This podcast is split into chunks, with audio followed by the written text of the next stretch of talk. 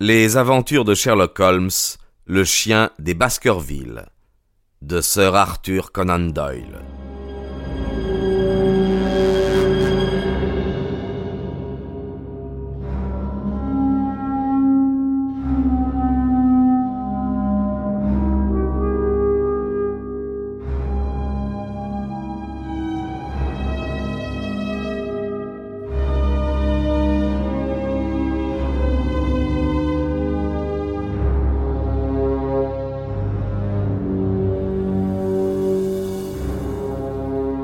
Minuit, Barrymore, trouvant encore ouverte la porte du château, s'alarma, et allumant une lanterne, il se mit à la recherche de son maître.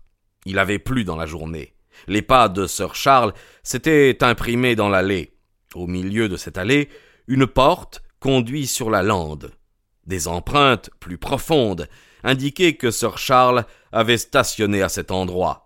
Ensuite, il avait dû reprendre sa marche, car on ne retrouva son cadavre que beaucoup plus loin.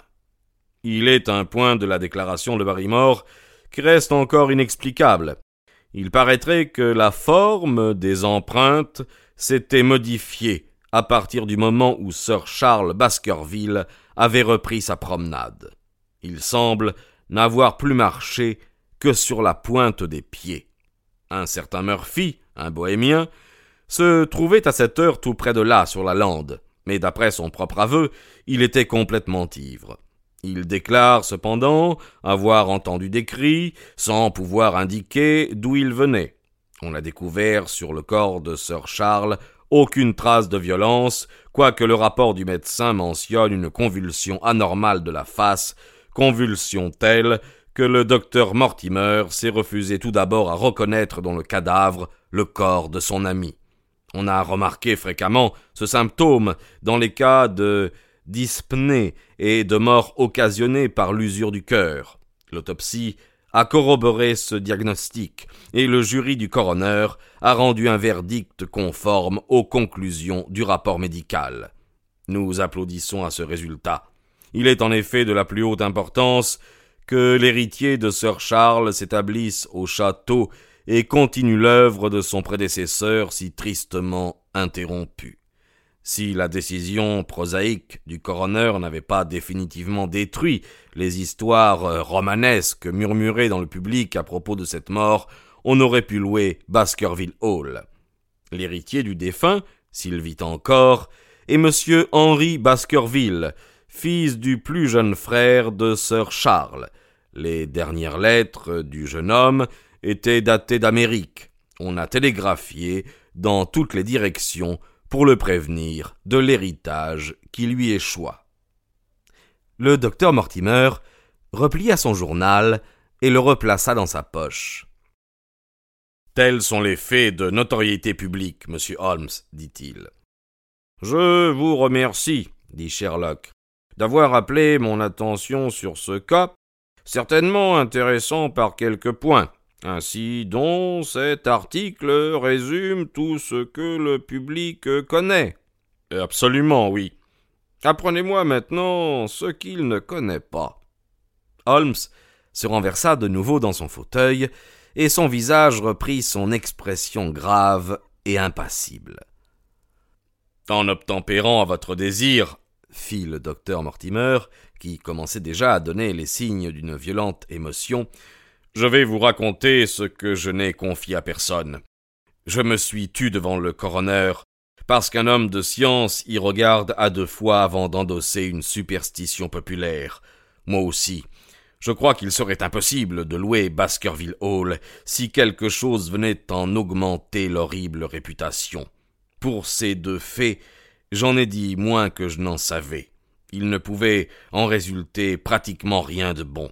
Mais avec vous, je n'ai plus les mêmes motifs de garder le silence. Et Mortimer nous fit le récit suivant. La lande est presque inhabitée, et ceux qui vivent dans le voisinage les uns des autres sont étroitement liés ensemble. Voilà la raison de mon intimité avec Sir Charles Baskerville. À l'exception de M. Frankland, de l'After Hall et de M. Stapleton, le naturaliste, il n'y a pas à plusieurs miles à la ronde de gens bien élevés. Sir Charles se plaisait dans la retraite, mais sa maladie opéra entre nous un rapprochement qu'un commun amour de la science cimenta rapidement. Il avait apporté du sud de l'Afrique un grand nombre d'observations scientifiques, et nous avons passé ensemble plus d'une bonne soirée à discuter l'anatomie comparée du Bushman et du Hottentot. Pendant les derniers mois de sa vie, je constatais la surexcitation progressive de son système nerveux. La légende que je viens de vous lire l'obsédait à tel point que rien au monde n'aurait pu l'amener à franchir la nuit la grille du château. Quelque incroyable que cela vous apparaisse, il était sincèrement convaincu qu'une terrible fatalité pesait sur sa famille, et malheureusement les archives de sa maison étaient peu encourageantes. La pensée d'une présence occulte, incessante, le hantait. Bien souvent, il me demanda si au cours de mes sorties nocturnes, je n'avais jamais aperçu d'êtres fantastiques, ni entendu d'aboiements de chiens. Il renouvela maintes fois cette dernière question, et toujours d'une voix vibrante d'émotion. Je me souviens parfaitement d'un incident qui a précédé sa mort de quelques semaines. Un soir, j'arrivai au château en voiture. Par hasard, Sir Charles se trouvait sur sa porte. J'étais descendu de mon Tilbury et je lui faisais face.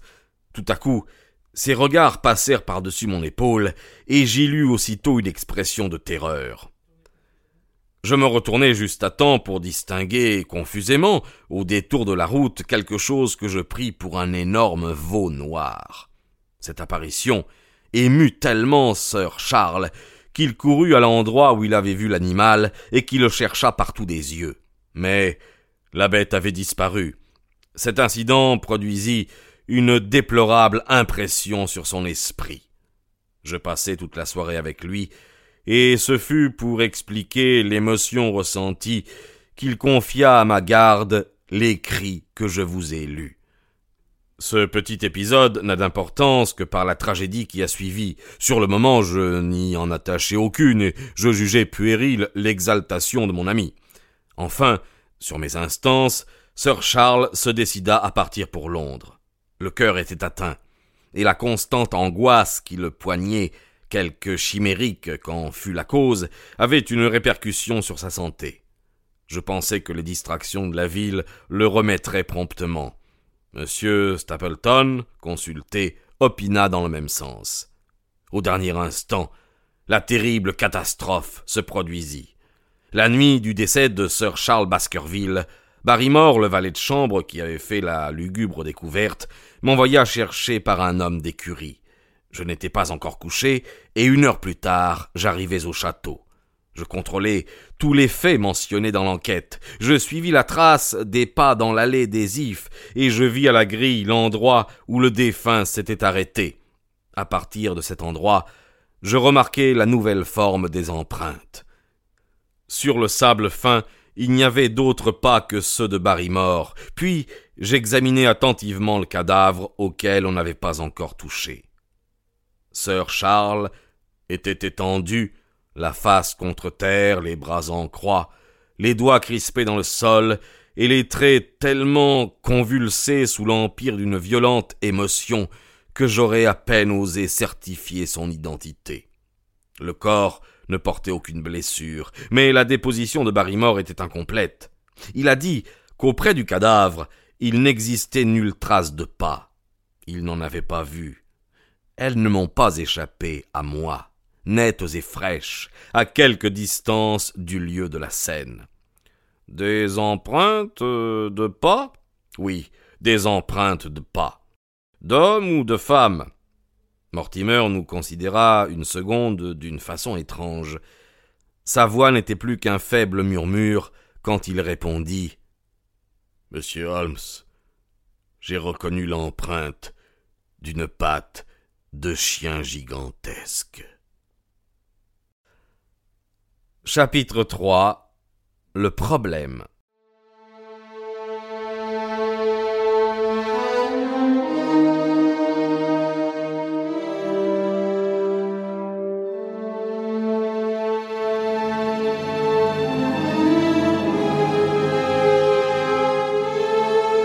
Je confesse que ces mots me causèrent un frisson. Il y avait dans la voix du docteur Mortimer un tremblement qui prouvait que son propre récit l'avait profondément ému. Penché en avant, Holmes l'écoutait avec dans les yeux cette lueur qui décèle toujours chez lui un vif intérêt. Vous avez vu cela? interrogea-t-il. Aussi nettement que je vous vois. Et vous n'en avez rien dit. Pourquoi en aurais-je parlé? Comment expliquez-vous que vous soyez le seul à avoir remarqué ces empreintes? Elles commençaient seulement à une vingtaine de mètres du cadavre. Personne n'y avait fait attention. Si je n'avais pas connu la légende, il est probable que j'aurais agi comme tout le monde. Y a-t-il beaucoup de chiens de berger sur la lande? Beaucoup, mais celui-là n'était pas un chien de berger. Vous dites que vous le jugez de grande taille. Énorme. Et qu'il n'avait pas approché le cadavre. Non. Quelle nuit faisait-il? Humide et froide. Pleuvait-il? Non. Décrivez-moi l'allée des ifs. Elle est formée par une double rangée de vieux ifs, hauts de douze pieds et absolument impénétrables. On se promène sur la partie comprise entre les arbustes, large de huit pieds. Entre les ifs et cette partie sablée sans doute, n'y a-t-il rien? Si, il existe de chaque côté une bande de gazon d'environ six pieds. La bordure d'if, m'avez-vous dit, est coupée par une porte, oui, qui donne accès sur la lande. Et il n'y a pas d'autre euh, ouverture? Aucune. De telle sorte qu'on arrive à l'allée des ifs que par la maison, ou alors par cette porte. On peut également s'y rendre euh, par une serre construite à l'extrémité de l'allée. Sir Charles a-t-il poussé sa promenade euh, jusque-là? Non. Non, non, cinquante mètres le séparaient encore de cette serre. Maintenant, voudriez-vous me dire, docteur Mortimer, et ce détail a son importance, si les empreintes que vous avez relevées se trouvaient sur le sable de l'allée ou alors sur le gazon? Je n'ai pu distinguer aucune empreinte sur le gazon. Existait-elle seulement sur le même côté que la porte? Oui, sur le bord de l'allée sablée, du même côté que la porte. Bien, vous m'intéressez excessivement. Autre chose, cette porte était-elle fermée? Fermée et cadenassée, monsieur Holmes. Et quelle est sa hauteur? Quatre pieds. Alors quelqu'un aurait pu la franchir. Ah oui, facilement. Bien. Près de la porte, y avait-il des marques particulières? Non. Ah. Et a-t-on fait des recherches de ce côté? Personne autre que moi.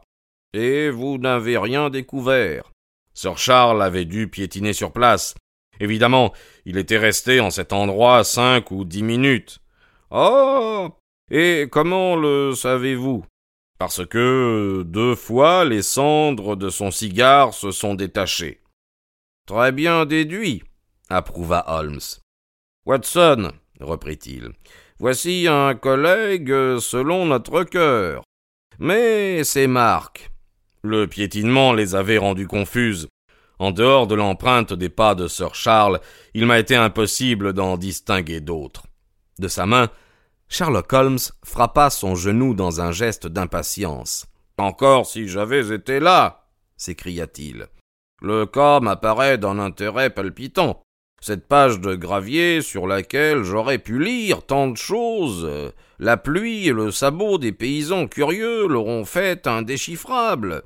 Ah, docteur Mortimer, pourquoi ne m'avez-vous pas appelé? Et vous êtes bien coupable je ne pouvais pas vous appeler, monsieur Holmes, sans révéler tous ces faits, et je vous ai déjà donné les raisons pour lesquelles je désirais garder le silence.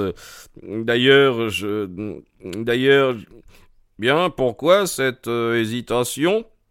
Dans certains domaines, le détective le plus expérimenté, le plus subtil demeure impuissant. Insinuez-vous que ces faits appartiennent euh, au domaine euh, surnaturel? Je ne le dis pas positivement, non. Mais vous le pensez évidemment. Depuis le drame, monsieur Holmes, on m'a raconté divers incidents qu'il est malaisé de classer parmi les événements naturels. Ah. Par exemple. J'ai appris qu'avant la terrible nuit, plusieurs personnes ont vu sur la lande un animal dont le signalement se rapportait à celui du démon des Baskerville. L'animal ne rentre dans aucune espèce cataloguée. On convient qu'il avait un aspect épouvantable, fantastique, spectral. J'ai questionné ces gens, un paysan obtus, un maréchal ferrant et un fermier. Aucun n'a varié sur le portrait de la sinistre apparition. Elle incarnait, bien exactement, le chien vomi par l'enfer, d'après la légende. La terreur règne dans le district en souveraine maîtresse, et il pourrait se vanter d'être téméraire celui qui s'aventurerait la nuit sur la lande. Et vous, un homme de science, vous admettez une manifestation surnaturelle? Je ne sais que croire. Holmes haussa les épaules. Jusqu'ici, dit-il, j'ai borné mes investigations aux choses de ce monde, dans la limite de mes faibles moyens, j'ai combattu le mal, mais ce serait une tâche bien ambitieuse que de s'attaquer au démon lui-même. Cependant, il vous faut bien admettre la matérialité des empreintes. Le chien originel était assez matériel pour déchiqueter le cou d'un homme, et néanmoins il était bien d'essence infernale. Je vois que vous avez passé aux partisans du surnaturel. Maintenant, répondez encore à ceci. Puisque vous pensez ainsi, pourquoi êtes-vous venu me consulter? Vous me demandez en même temps de ne pas rechercher les causes de la mort de Sir Charles Baskerville, et vous me priez de m'occuper de ces recherches. Je ne vous en ai pas prié. Alors en quoi puis-je vous aider? En m'indiquant l'attitude que je dois garder vis-à-vis de Sir Henry Baskerville, qui arrive à Waterloo Station. Ici, le docteur Mortimer tira sa montre dans une heure un quart.